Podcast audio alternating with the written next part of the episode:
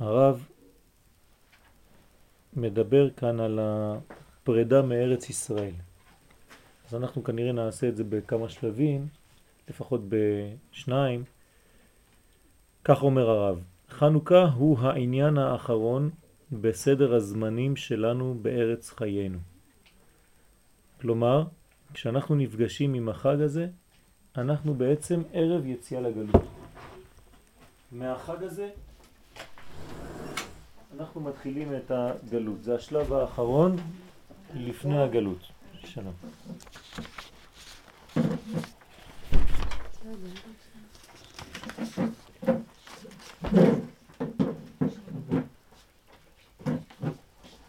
זה הנס האחרון של ארץ ישראל. תסתכלו למטה, כל פעם שיהיה לנו עכשיו אה, מקור אנחנו נרד למטה ונבדוק את המקור, 49. לכן אומרים הלל בחנוכה, מה שאין כן בפורים, שהוא נס שבחוץ לארץ. ככה כתוב במסכת מגילה, דף י"ד. למה אין אומרים הלל בפורים וכן אומרים הלל בחנוכה? כי חנוכה שייך לארץ ישראל והוא נס שנעשה וקשור לארץ ישראל. כל הניסים שלא קשורים לארץ ישראל אין בהם הלל. ואם תשאלו וכי יציאת מצרים זה לא היה בארץ ישראל, אז למה אנחנו כן אומרים הלל בפסח? התשובה שאומרת הגמרא במגילה י"ד, דווקא באותו מקום, היא שעוד לא נכנסנו לארץ. ברגע שנכנסנו לארץ ישראל, כל הניסים חייבים להיות ניסים של ארץ ישראל כדי שנאמר עליהם הלל, ואם הנס נעשה בחו"ל, אין הלל.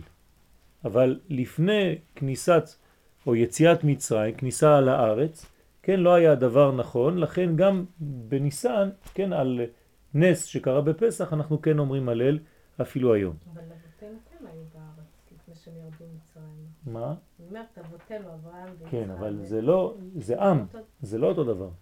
נכנסו אנשים ויצא עם. עם ישראל זה לא בני ישראל. דיברנו כבר על הנושא, אבל אנחנו נרחיב אותו כי זה הנושא העיקרי שלנו, לדעת להבדיל בין הנשמה הכללית של עם ישראל לבין היחידים. כן?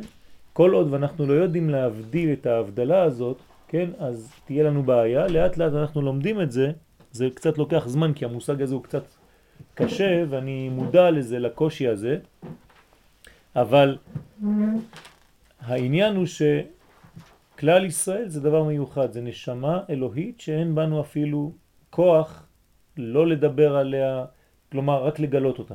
אין לנו יחס לדבר הזה, אלא גילויו. אין לנו אפשרות לשום דבר, אין לנו בחירה חופשית בדבר הזה, זו נשמה שהקדוש ברוך הוא ברא עם תכונות מיוחדות, כבר דיברנו על הנושא. מה שאין כן בפרטים. בפרטים אנחנו כן יכולים, יש לנו בחירה חופשית אם להוציא לפועל או לא להוציא לפועל את אותה נשמה הכללית של העם. על כל פנים, ההלל נאמר רק על נס של ארץ ישראל, ולכן בפורים, שהנס קרה בחוץ לארץ, וחוץ מזה יצאנו מגלות אבל נשארנו בגלות, כן? יצאנו מהכוח של אחשוורוש ונשארנו, כן, בתוך המנגנון שם, לא, לא, לא זזנו, כן? נשארנו מגלות לגלות, רק תחת מישהו אחר. אז הדבר הזה לא אומרים עליו נס, לא אומרים עליו הלל, זה לא נס. על כל פנים אומרת הגמרא שיש נס בפורים והוא המגילה. מקרא מגילה נקרא נס בפי אה, כמה מרבותינו, אבל ההלל כמו שאנחנו מכירים אותו לא נאמר. אז אנחנו חוזרים למעלה. שלמות כלל ישראל היא בארץ ישראל. כלומר זה הנס האחרון של ארץ ישראל ושלמות כלל ישראל זה רק בארץ ישראל.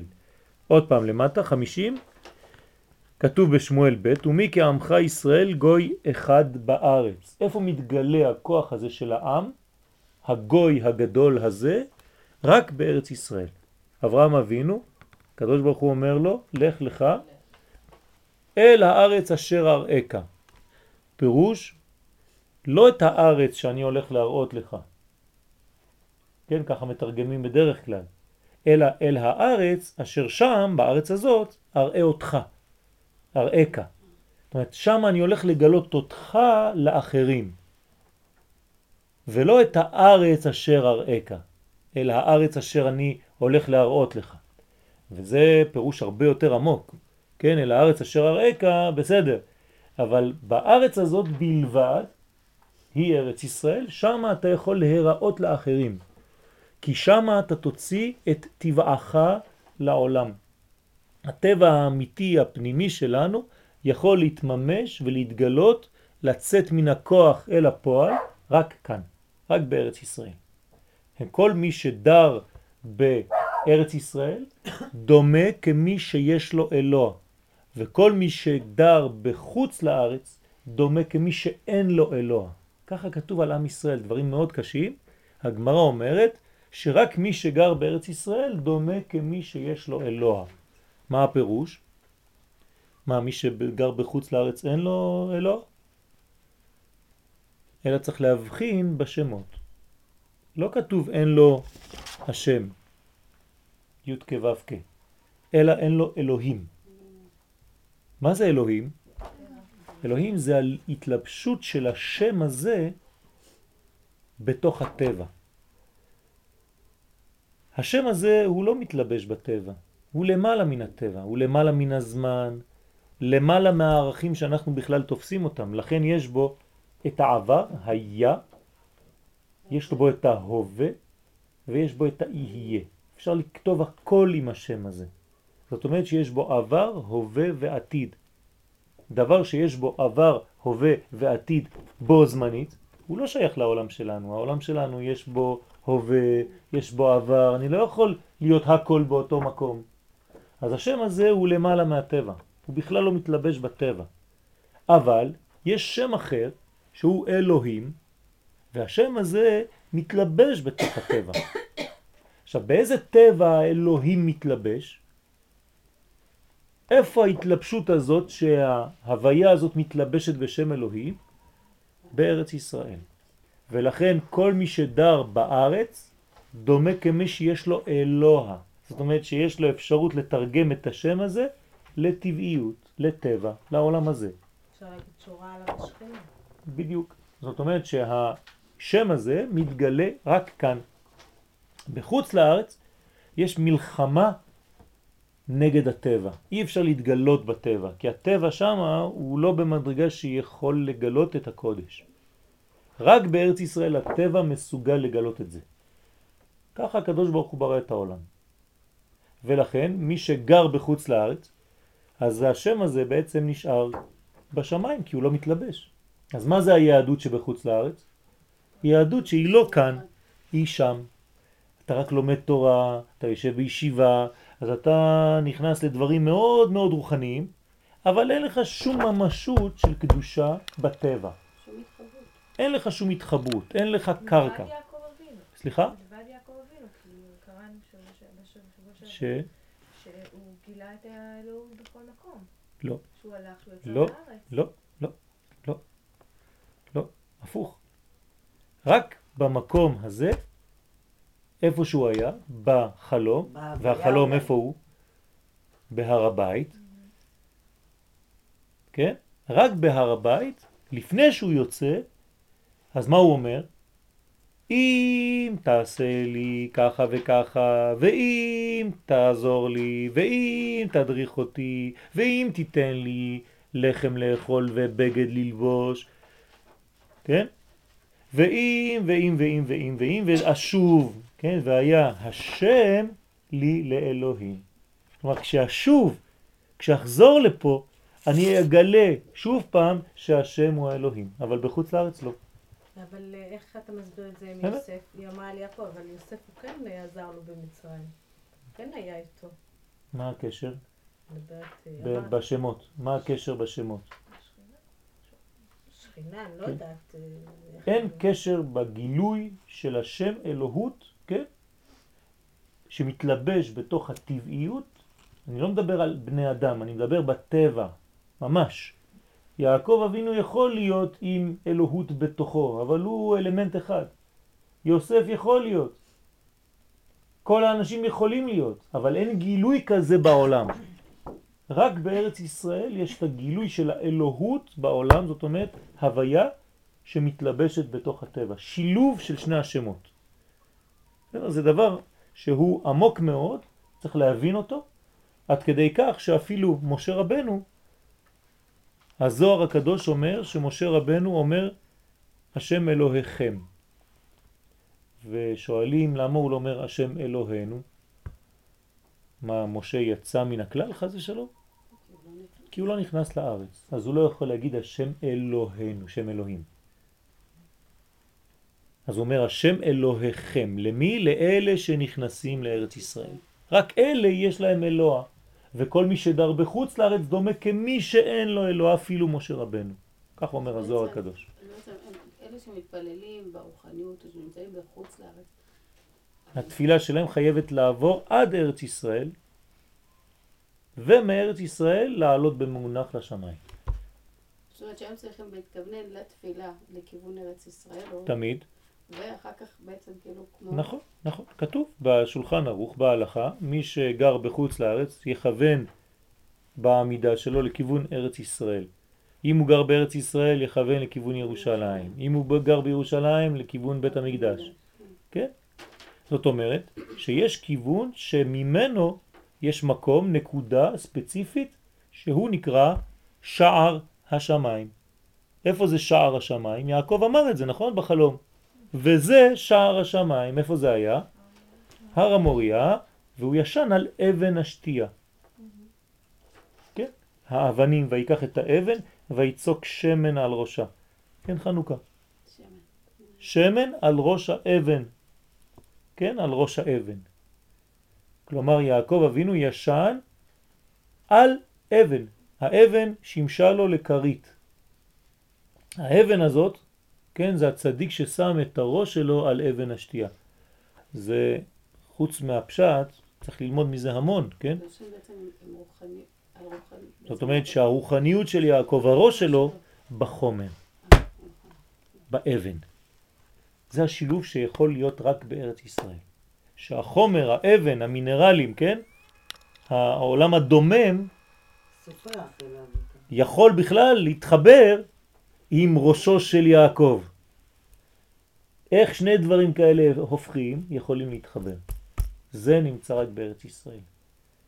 בדרך כלל כשאדם רוצה להיות רוחני, מה הוא עושה? הוא מתנתק מהחומר, נכון? מתחיל לצום, מתחיל להתרחק מבני אדם, לא מדבר עם אף אחד, תענית דיבור וכל מיני דברים, והוא עולה, עולה, עולה, עולה. בארץ ישראל אומרים לו, אדוני, לא הבנת כלום, תחזור. בארץ ישראל, אם הקודש שלך הוא לא קודש שמתלבש כאן בשטח, בעולם הזה, לא הבנת כלום. זה לא קודש. זו תורה של חוץ לארץ. תורה של חוץ לארץ היא תורה מנותקת מן המציאות הגשמית. ולמה? כי שם זה מתאים, כי אי אפשר שם, כי הטבע שם לא מסוגל לגלות את הקודש. אז יש קודש ויש טבע, ויש מלחמה ביניהם. אבל בארץ ישראל יש קדושה בתוך הטבע, עד כדי כך ששנה הבאה, בעזרת השם, תהיה קדושת שביעית, אפילו העגבניות יהיה בהם קדושה, שנת שמיטה. ואז יהיו כל מיני הלכות שמראות לנו שהקדושה חלה בתוך העגבניות והמלפפונים והתפוזים. איך יכול להיות דבר כזה? אין ארץ בעולם שיש קדושה בפירות, נכון? אין דבר כזה. אין שנת שמיטה באמריקה או בצרפת. אז מה זה שנת שמיטה? זה הקודש שיורד ומתגלה ממש. לכן היא שנה שביעית, היא קודש, ממש קודש, מדרגה עליונה מאוד. אבל העיקרון שלנו נשאר ועומד שהקדושה מתלבשת בטבע. זה החידוש של ארץ ישראל. אז בואו תראו, חמישים, ומי כעמך ישראל גוי אחד בארץ, תשימו לב מה עכשיו הולך להגיד בזוהר הקדוש בחלק ג' גוי אחד בארץ, ודאי בארץ הם גוי אחד.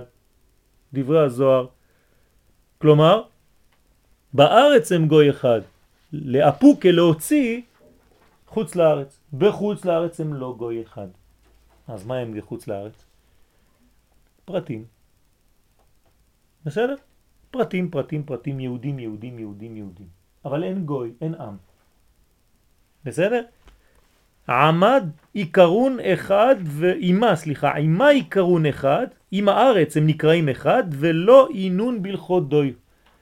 ואי אפשר לקרוא להם עם אם הם בחוץ לארץ. כלומר, אין מציאות של עם ישראל בחו"ל. עם ישראל זה רק שייך לארץ ישראל. לכן זה נקרא גוי אחד בארץ. זוהר, חלק ג', פרשת אמור. קודם כל יש להבין מה עניינה של ארץ זו. ארץ ישראל, ארץ ישראל היא ארץ של כלל ישראל. עם ישראל זאת אומרת ישראל בתוך כלל וציבור. עם זו יצרתי לי אשר שם השם נקרא עליו. כלומר, כל הביטויים שמראים לנו שהעם הזה, עם ישראל מסוגל שיחול עליו הקודש האינסופי, שאנחנו לא מבינים אותו, הוא עובר אותנו, ואנחנו מתמלאים מהקודש הזה. עם ישראל, ארץ ישראל, זה אותו דבר.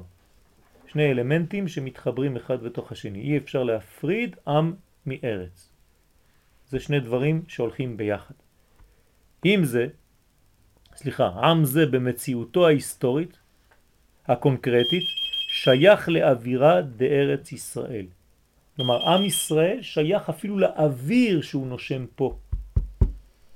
זה לא דברים באוויר, זה ממש אווירה דארץ ישראל מחכים. האוויר של ארץ ישראל שייך לעם היושב כאן. כלומר, יהודי שנושם אוויר בחוץ לארץ, הוא חולה. למה? כי הוא נושם אוויר שלא מתאים לו. אבל תגידו לי, אבל זה אותו דבר, מה זה אוויר? זה, זה, זה חמצן. כן? לא, זה לא אותו דבר. אווירה של ארץ ישראל מחכים, יש באוויר, כן, היום אנחנו לא מסוגלים להבין את הדברים האלה כי אנחנו לא בודקים אותם ומודדים אותם מדעית, אבל אנחנו מאמינים לדברי חז"ל שככל שאתה גר ונושם את האוויר של ארץ ישראל באופן הכי פשוט, אתה מסוגל לגלות דברים שיהודי יכול לחיות בחוץ לארץ שנים על גבי שנים ולא להשיג שום דבר. למה? כי המקום הזה, כן, המיקום ממש, הגבול של ארץ ישראל, הוא ערובה פתוחה ומחוברת לשמיים. עם הזיהום אוויר? עם הזיהום אוויר. כן, כל מה שאנחנו קוראים זיהום, לכלוך, זה דברים חיצוניים. זה כמו טומאה אצל אישה. אישה שהיא טמאה, היא נידה. אז מה, היא מלוכלכת? היא לא מלוכלכת, נכון? טומאה זה ביטוי לדבר רוחני. אחר לגמרי, יכולה להיות מאוד מאוד נקייה ולהיות אה, כל היום באמבטיה, אבל היא נידה. ברגע שהיא נידה היא טמאה. כלומר, יש עליה סגירה רוחנית, כן? שגורמת לכל מיני דברים, חז ושלום, אם יש יחסים בינה לבין בעלה בזמן הזה, כן? השם ישמור זה גורם להרבה הרבה נזק. הרבה נזק. אנחנו לא מהסגנון של המפחידים, כן? אז אנחנו אומרים את הדברים בכיוון החיובי, ואנחנו אומרים, תיזהרו, כן, בזמן הנידה יש טומאה שלא תחול לא על הבעל ולא על אף אחד בבית, חז ושלום, אלא היא מנגנון שהאישה צריכה להיות בו, כי עכשיו היא מאבדת קצת חיים, והיא צריכה לשבת שבעה כמו ימי אבל על אותם חיים שעכשיו לא מופיעים. היה תינוק שהיה אמור לבוא לעולם והוא לא בא, אז עכשיו הוא, כן, הוא כביכול הלך, הלך לעולמו, אז האישה יושבת שבעה על הדם הזה שנשפך. בסדר? על כל פנים, האוויר של ארץ ישראל הוא מיוחד לעם. כך הוא הסדר הפיזיקלי של הבריאה. שאוויר זה, תשימו לב, כן? זה דברי הרב. דברים שהם נראים כאילו לאן הוא הלך, כן? הוא מרחף פה. האוויר זה הרים וגבעות אלו של ארץ ישראל, סלעים וצמחים אלו, ממש פשט, כן?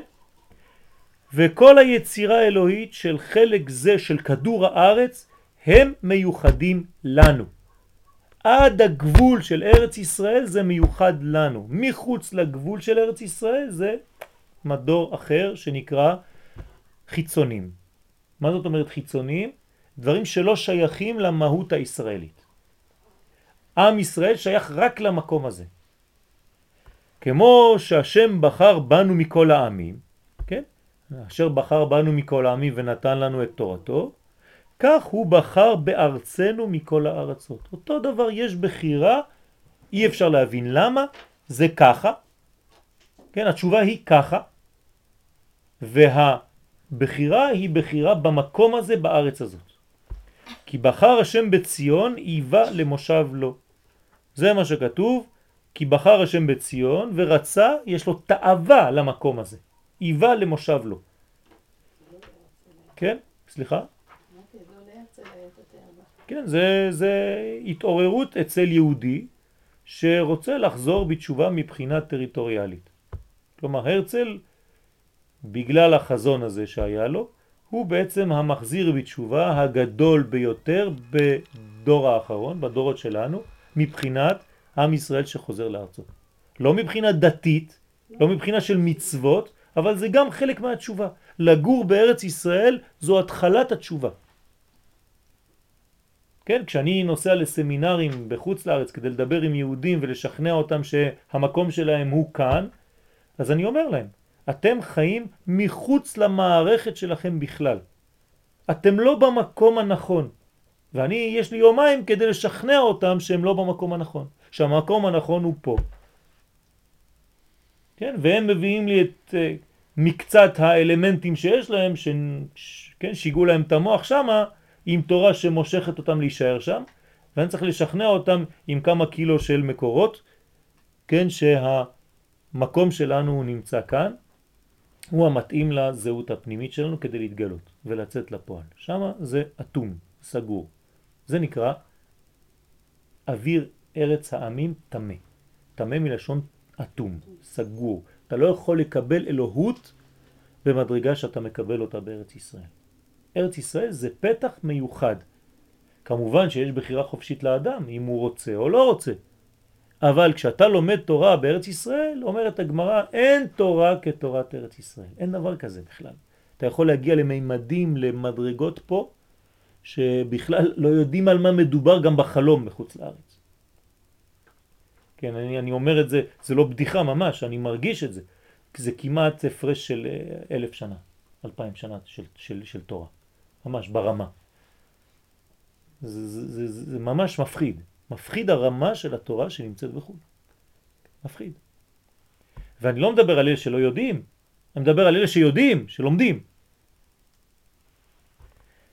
כי יעקב בחר לו יא, ישראל לסגולתו. אז אתם רואים שיש בחירה בעם ויש בחירה במקום. יש גם בחירה בימים. כלומר הקדוש ברוך הוא גם כן בוחר לו יום אחד שהוא יותר מתגלה בו, יום השבת. אז כמו שיש בחירה אלוהית, כן?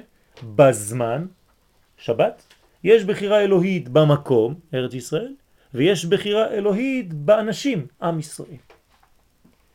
אלו השלוש בחירות. מה משותף בין הבחירות האלה, בין כל הבחירות האלה? למה בוא נגדיר את זה בצורה אחרת. למה הקדוש ברוך הוא עובר כדי להתגלות דווקא דרך עם ישראל, דרך ארץ ישראל ודרך השבת? למה? למי יש תשובה? הבחירה שלו. זאת בחירה, אבל יש גם דבר שהוא חייב לעבור דרך משהו. חומר. מה? מה, למה? מה, מה קורה? אז פה אנחנו ניכנס לכלל אחד חשוב מאוד.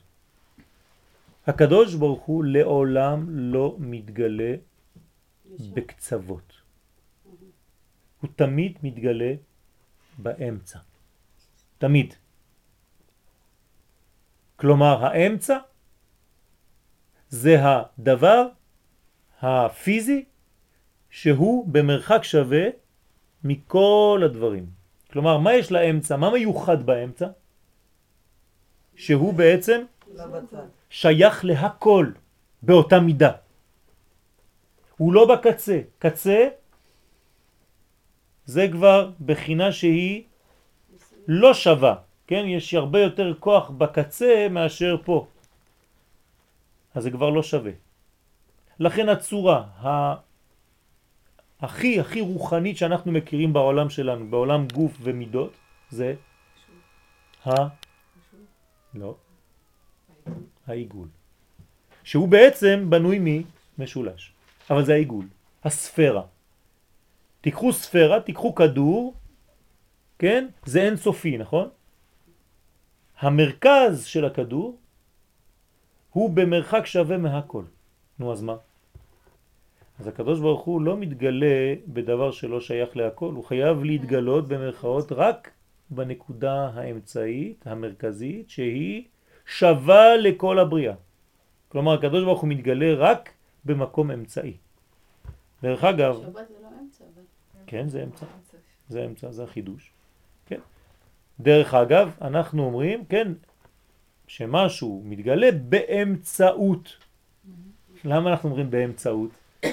אז בעברית מודרנית אנחנו כבר שכחנו שיש את המילה אמצע באמצעות. אנחנו אומרים שזה, כן, דרך. אבל תשימו לב, המילה היא מילה שהיא נבחרה. כי הקדוש ברוך הוא מתגלה באמצעות משהו. מה זה באמצעות? משהו שיש לו מדרגה של אמצע. לכן עם ישראל הוא אמצע אומות העולם. כלומר במרחק שווה לכל האומות. כולם דוחים אותנו, אז אנחנו תמיד באמצע. ממש באמצע, באותו ריחוק, באותו מרחק מכולם.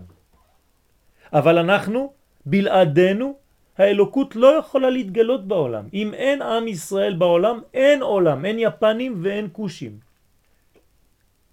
בגלל שיש עם ישראל בעולם, יש את האחרים. כי הקודש מתגלה רק באמצע, והאמצע זה ישראל.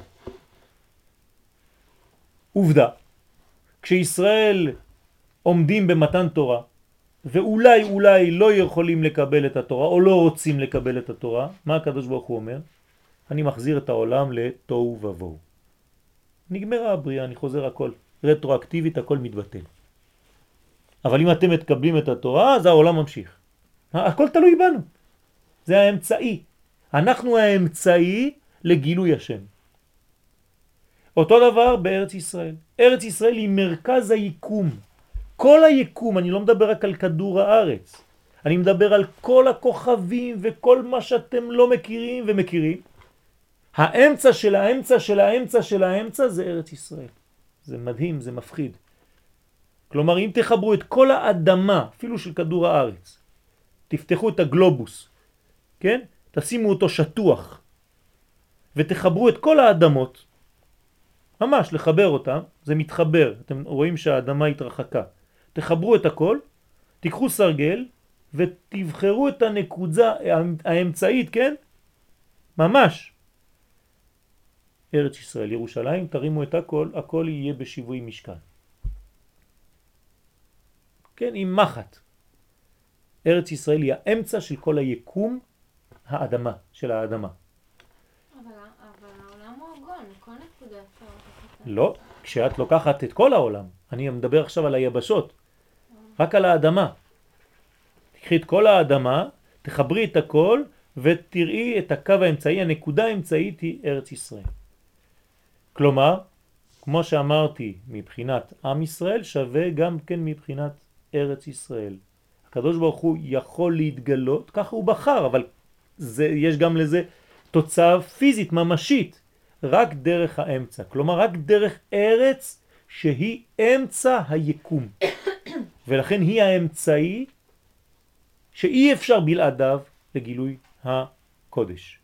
ולכן כל עוד ועם ישראל לא חוזר לארצו, אין קודש מתגלה בעולם כראוי, הכל צולע. ולכן כל כך קשה לחזור לארץ ישראל. כן, פרשת השבוע. יעקב חוזר לארץ ישראל ובלילה, כן, בליל עלייתו לארץ, יש לו את המלחמה עם אותו מלאך בלילה. ויאבק איש עמו עד עלות השחר. אומרים חכמים, זה רמז לכל הגלות, לכל המאבקים שיהיו לנו לאורך כל ההיסטוריה, שזה יהיה דומה ללילה, ויעקב ויוותר יעקב לבדו. כלומר מעשה אבות סימן לבנים, אנחנו נשאר לבד. בסוף התהליך אנחנו נשאר לבד. ויאבק איש עמו עד עלות השחר, עד הגאולה, שנקראת עלות השחר. יהיה לנו מלחמה אחרונה עד עלות השחר, עד גילוי האור, ואנחנו נהיה לבד. ומה קורה בסיפור? אז תקראו. אז המלאך מנסה להיאבק איתו, וירא כי לא יכול לו. כלומר, אין מה לפחד. אומות העולם לא יוכלו נגדנו. דרך אגב, צריך לעבור מעבר מיוחד, הוא נקרא מעבר יבוק. מעבר יבוק. יבוק זה אותיות יעקב, חסר עין. כלומר, יעקב העביר מהשם שלו, שהוא בין ארבע אותיות, יעקב, הוא העביר כבר את השלוש אותיות, יבוק. נשאר לו רק את העין, העין זה 70 אומות העולם. כלומר, זו המלחמה עם 70 אומות העולם. כן, על מה? על חזרתנו לארץ ישראל, לארץ הקודש, שזה מפריע לכל העולם שחזרנו לארצנו, כי זה מפיל וממוטט את כל היחס אלינו, כי הם חשבו שאנחנו כבר מקוללים ואין בידינו לחזור לארצנו. אז אנחנו חוזרים, ארץ ישראל היא האמצע. בלי ארץ ישראל אין גילוי. אותו דבר בשבת. שבת היא אמצע השבוע. כן? היא אמצעי שדרכו מתגלה הקודש. ולכן אומרים חז"ל ששלושה ימים אחרי שבת שייכים לשבת שלפני, כן? ושלושה ימים אחרים כבר לשבת שאחרי. כלומר אנחנו תמיד בין שבת לשבת. השבת הוא האמצע. כן, תסתכלו במנורה, חנוכיה, כמו בבית המקדש, שלושה קנים מצד אחד, שלושה קנים מצד שני, והשבת באמצע. נר המערבי נקראת. יום ראשון, שני ושלישי, רביעי, חמישי ושישי. שבת באמצע. זה הכוח של השבת, היא אמצעי. אותו עניין, מה שאמרנו מבחינת העם ישראל, מה שאמרנו מבחינת ה... המקום, ארץ ישראל, הוא גם כן מבחינת הזמן. כלומר השבת זה אמצע השבוע, אמצע ה... כשאני אומר אמצע זה לא פיזי רק, זה מרכז חשיבתו של הקדוש ברוך הוא. כן, מרכז החשיבה, אמצע חשיבתו, הנקודה האמצעית. במובן הרוחני זה מאוד מובן, אבל זה נשמע שהוא מאוד נאחז גם, גם בחלק הפיזי. נכון. ובארץ ובשבת נורא קל להבין את זה. עם עם ישראל לא הבנתי איך הוא אמצע גם במובן קונקרטי. בגלל שעם ישראל נבחר, כן? עם זו יצרתי לי. כלומר, אני יצרתי עם, אומר הקדוש ברוך הוא, רק כדי שיגלו את שמי. כלומר, אני משתמש בהם כדי שיגלו את שמי. אני לא יכול להשתמש במישהו אחר. השם שלי לא יתגלל בעולם. אין מלכות אם אין עם ישראל. אז יותר במובן הרוחני של אמצעים. אין שם איזה פיזיות קונקרטית. פיזי כן יש. יש. מה? יש, הגוף של עם ישראל זה כבר נושא יותר פנימי, שונה מהגוף של אומות העולם. אפילו הגוף הפיזי. כן? אם היינו היום אה, מסוגלים למצוא במדע, כן, המדע עוד יגלה את זה. הגוף כבר... של היחידים או הגוף הגוף של היחידים אפילו. הוא שונה. כן, אנחנו כבר מגלים את זה אצל הכהנים. מדעית. כן, לכל הכהנים יש גן משותף. ואפשר לדעת אם הוא כהן או לא, לפי הגן הזה. היום מדעית. זה אה, מדע. הדבר יהיה אותו דבר כי אנחנו נקראים ממלכת כהנים וגוי קדוש. יתגלה לעתיד בקרוב, כן, שהם, זה, זה הדבר.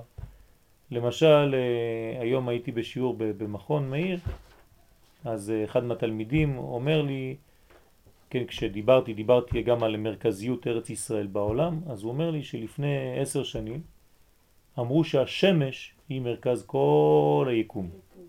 ועכשיו שינו ואומרים שזה כדור הארץ. אז אמרתי לו, אני לא צריך לחכות שיגידו לי, כן, זה כתוב לי בכל מיני מקומות, בזוהר הקדוש, אבל המדענים היום מכירים שכדור הארץ הוא אמצע היקום. כן, יש התלבטות של כמה מדענים עדיין שזה השמש, אבל הרבה מדענים אומרים שזה כדור הארץ. אז הדברים הולכים ומתבררים לאט לאט. גם גוף עם ישראל התברר שהוא שונה. הוא שונה, אבל באיזה מובן הוא אמצעי? כי, כי דיברת על אמצע, נכון, גם בשבת וגם... כי הוא אמצע העמים. כשאומרים אמצע, אז את צודקת שבעם ישראל קצת קשה לראות את הדברים, אבל אם עם שייך לארץ, והארץ הזאת היא מרכזית, גם... לא יכול לחיות עם על ארץ הזאת שהוא לא עם מרכזי. חייב שיהיה משהו שמתאים לו. גוי ששבת, מה קורה לו? חייב מיטה, למה? כי רק מי ששייך לאמצע יכול להיות במקום שהוא אמצע ולעשות משהו עם זמן שהוא אמצע. אם מישהו אחר בא ומנסה לחכות מלשון חיקוי, הוא מת. הוא פשוט חייב למות. זה נקרא חייב מיטה. זה לא שכאילו אומרים לו עכשיו אתה צריך למות. הוא חייב מיטה. כלומר, מסכן, הוא שרף את עצמו. ולכן כל מי שמתגייר, מה עושים? מחללים שבת בצנעה. הוא עושה משהו כדי לשבור את השבת הזאת עד שהוא יתגייר. ברגע שהוא מתגייר, ברוך השם הגיע לכלל ישראל, יכול לשמור שבת. למשל במכון, יש הרבה הרבה שמתגיירים, כן, אז בשבת מה הם עושים? נכנסים לחדר, או מעשנים סיגריה, או מדליקים אור וזהו. כן, כדי לחלל את השבת דווקא, כי הם עדיין לא ישראל, כי הם בסכנה אם הם ישמרו שבת לחלוטין, שבת שלמה. כי זה שייך רק לאמצע. חוץ מזה, כתוב שעלה במחשבתו לברוא, כן, את עם ישראל. מי עלו במחשבה הראשונה? עם ישראל. אז זה כבר בספרים הרוחניים יותר, שישראל עלו במחשבה. מה זה עלו במחשבה? הם, הם מרכז דאגתו של הקדוש ברוך הוא. כן? מרכז הכוונה שלו זה עם ישראל. הוא כל הזמן חושב על עם ישראל. כי לא ינום ולא ישן שומר ישראל, כי לא יתוש השם עמו ונחלתו לא יעזוב. תמיד תמיד תמיד הקדוש ברוך הוא מתרכז באמצע, לא כדי לשמור על השבת ועל עם ישראל ועל ארץ ישראל. מה שחשוב זה מה שזה מאפשר. זה מאפשר גילוי המלכות. כלומר גילוי מלכותו של הקדוש ברוך הוא בעולם לא יכולה להיות באופן אחר מאשר לעבור דרך האמצע. ולכן כל דבר שהוא קיצוני, לברוח ממנו. וזה נקרא תיקון המידות. מה אנחנו עושים כשאנחנו מתקנים את המידות שלנו? תמיד מנסים לחזור לאמצע. לא להיות למשל פזרן יותר מדי של כסף ולא קמצן. אז אני צריך להיות נדיב. נדיב, מה זה? זה האמצע. אה, דוגמה אחרת, אם אני גאוותן, חז ושלום, אז אני בקצה. הקדוש ברוך הוא לא יכול להתגלות דרכי. אבל אם אני משפיל את עצמי ואני אומר אני כלום בעולם הזה, אני לא שווה, אני לא כלום, אני לא, אני אפס, זה גם לא טוב, אני גם בקצה השני. אז מה צריך להיות? ענב. הענבה זה אמצע, תדעו לכם. ולכן בכל המידות והמידות אני צריך לחפש אמצע. בדיבור שלי אני לא יכול להיות קיצוני, אני חייב להיות אמצע.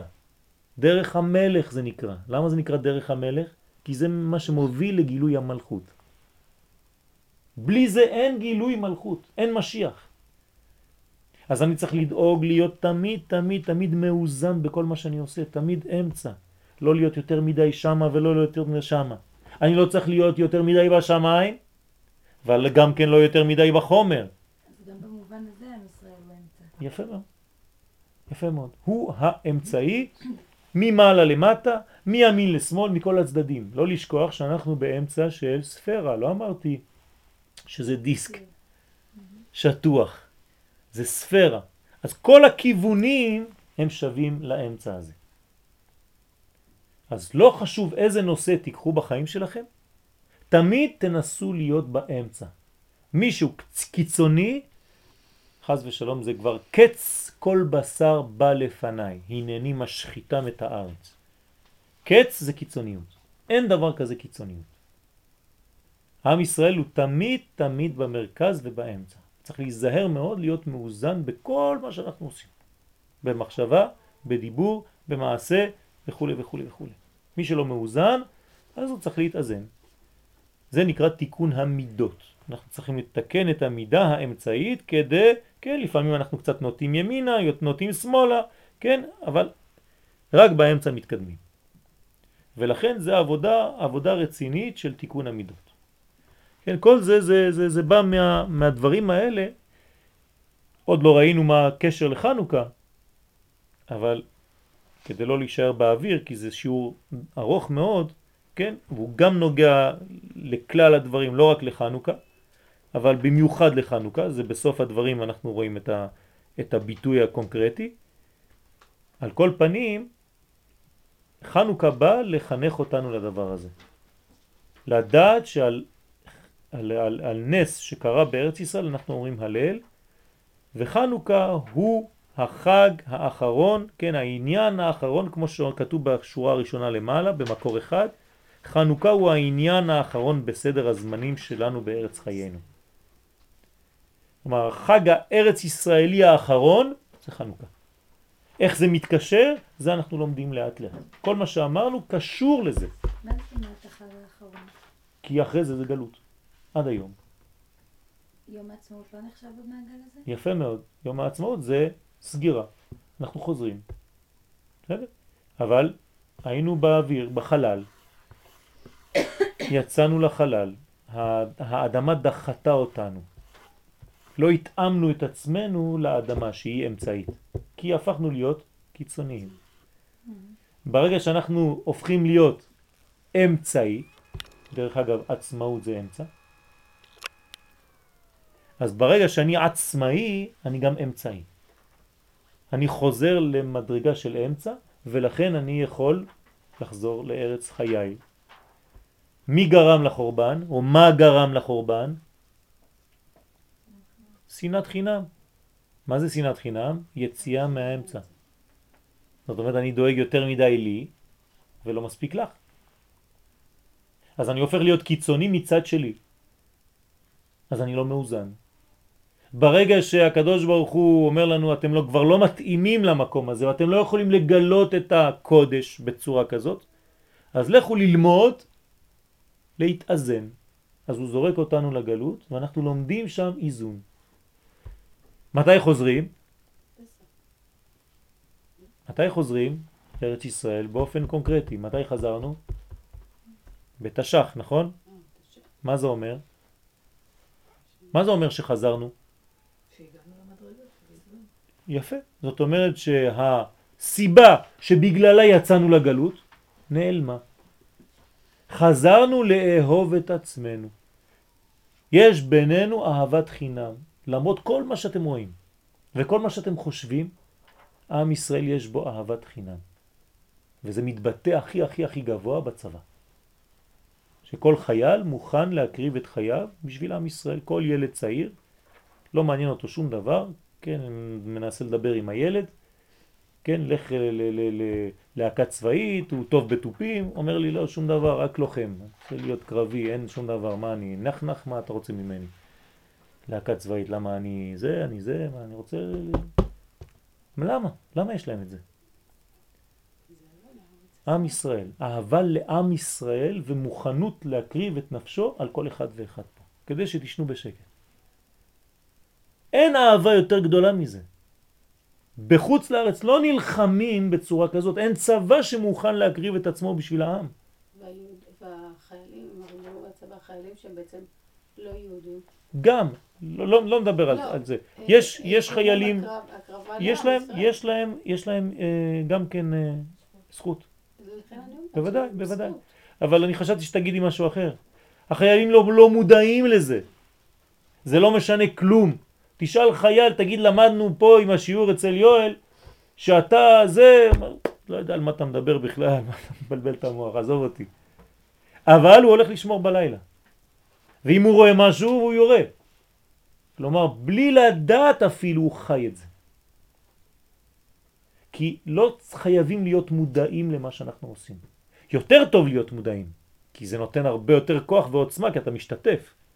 אבל פסיביות אפילו במודעות היא גם כן חלק מה, מהעבודה. לפעמים אני לא מבין מה אני עושה בכלל. עובדה, כן? לחיות פה.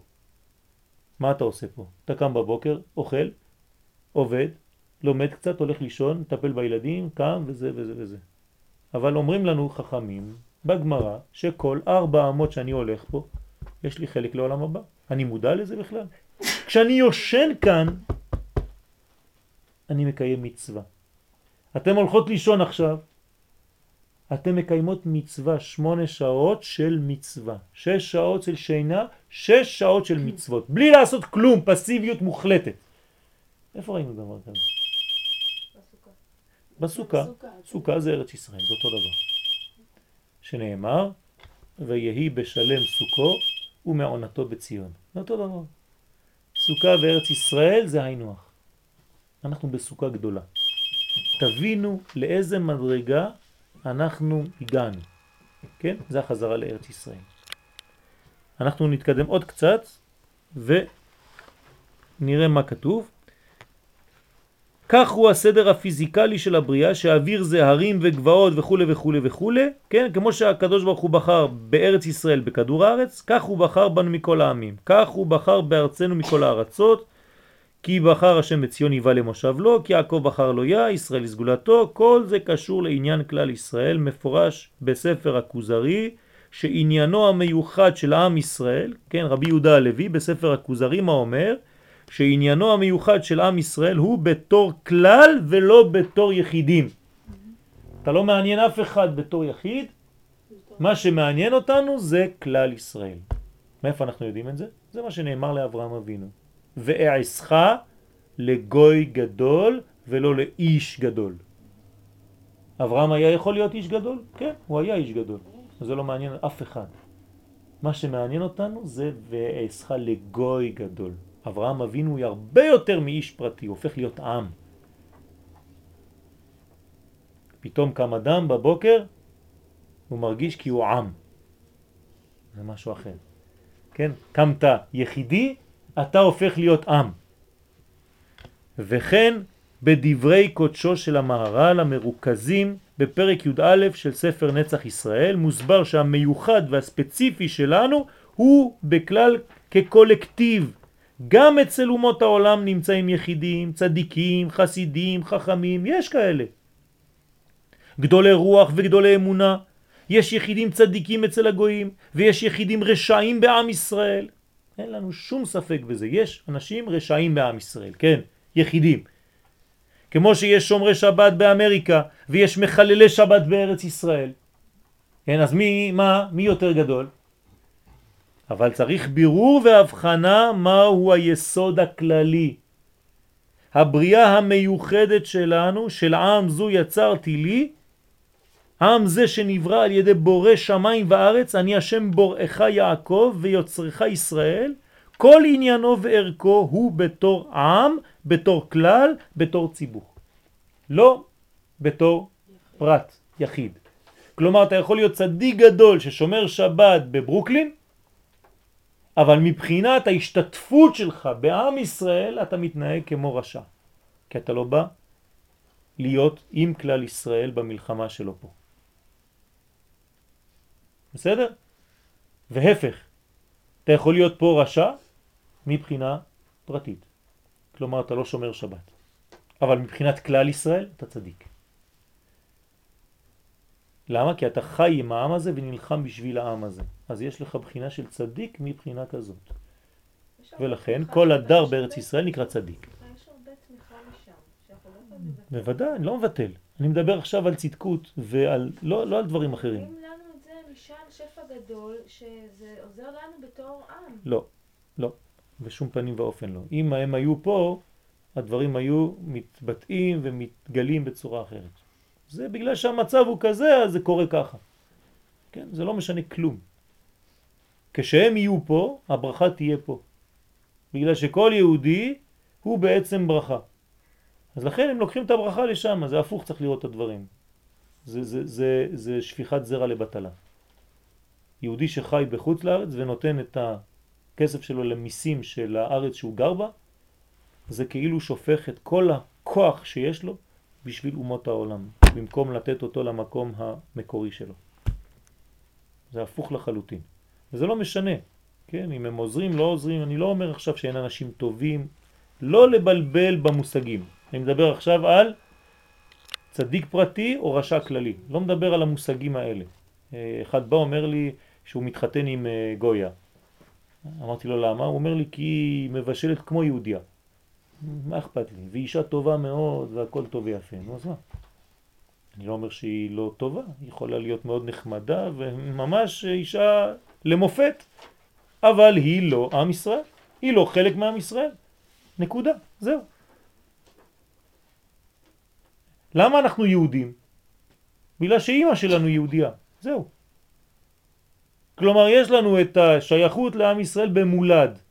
נולדנו עם התכונה הזאת. אנחנו לא יכולים להתבטל מהדבר הזה ולהתפרד מהדבר הזה. זה תוקע אותנו ומושך אותנו בלי שנרצה, אם שנרצה, לא, חשוב, לא חשוב כלום.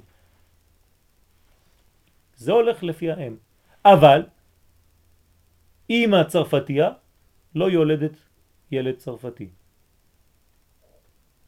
אם היא נמצאת ביפן, היא תלד יפני. אפילו שהוא דומה לאמא שלו, והוא לא יפני. כלומר, צרפתי שנוסע ליפן, תוך 200 שנה, כל המשפחה שלו הופכת להיות יפני.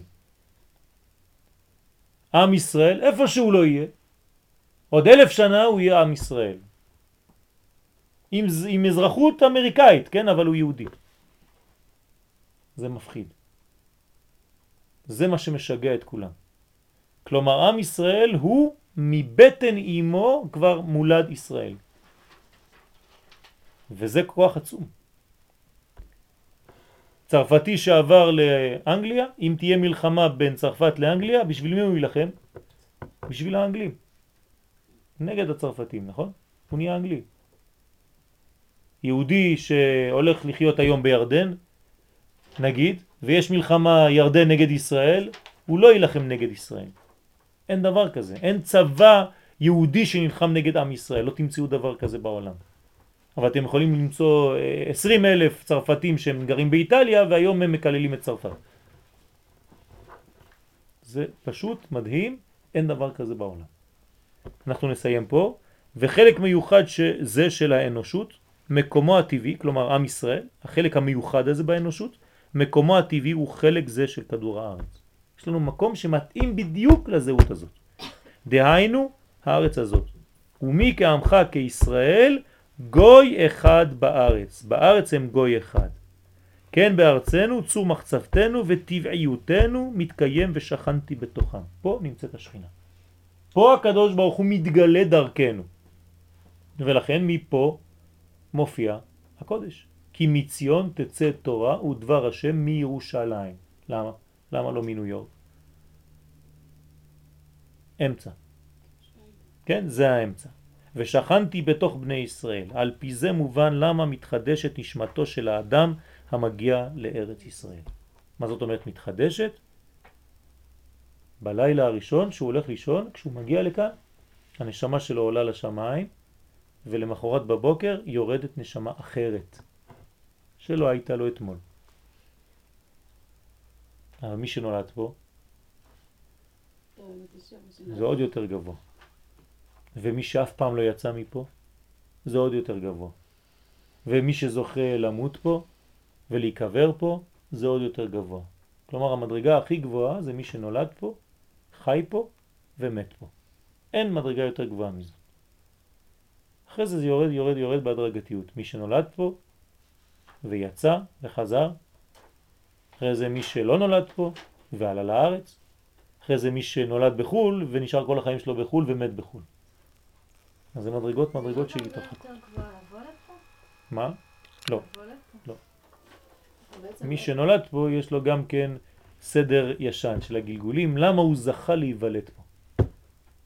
כלומר, גם להיוולד פה זה זכות. שלפי מה שעשית לפני, נתנו לך את האפשרות להיוולד פה. זה לא פשוט להיוולד פה. זה לא אתה בוחר, זה לא בגלל שאימא שלך הייתה, כן, יצא ככה. יש לזה חשבונות רבים ואנחנו לא מבינים את זה. פעם הבאה בלי נדר תזכירו לי, אני אקרא לכם בחידה מה הוא אומר על הדבר הזה. רצית לשאול שאלה? יש שאלה? לא, כבר דיברתי. עניתי? טוב, אנחנו נפסיק פה, נתקדם בעזרת השם פעם הבאה. תודה רבה.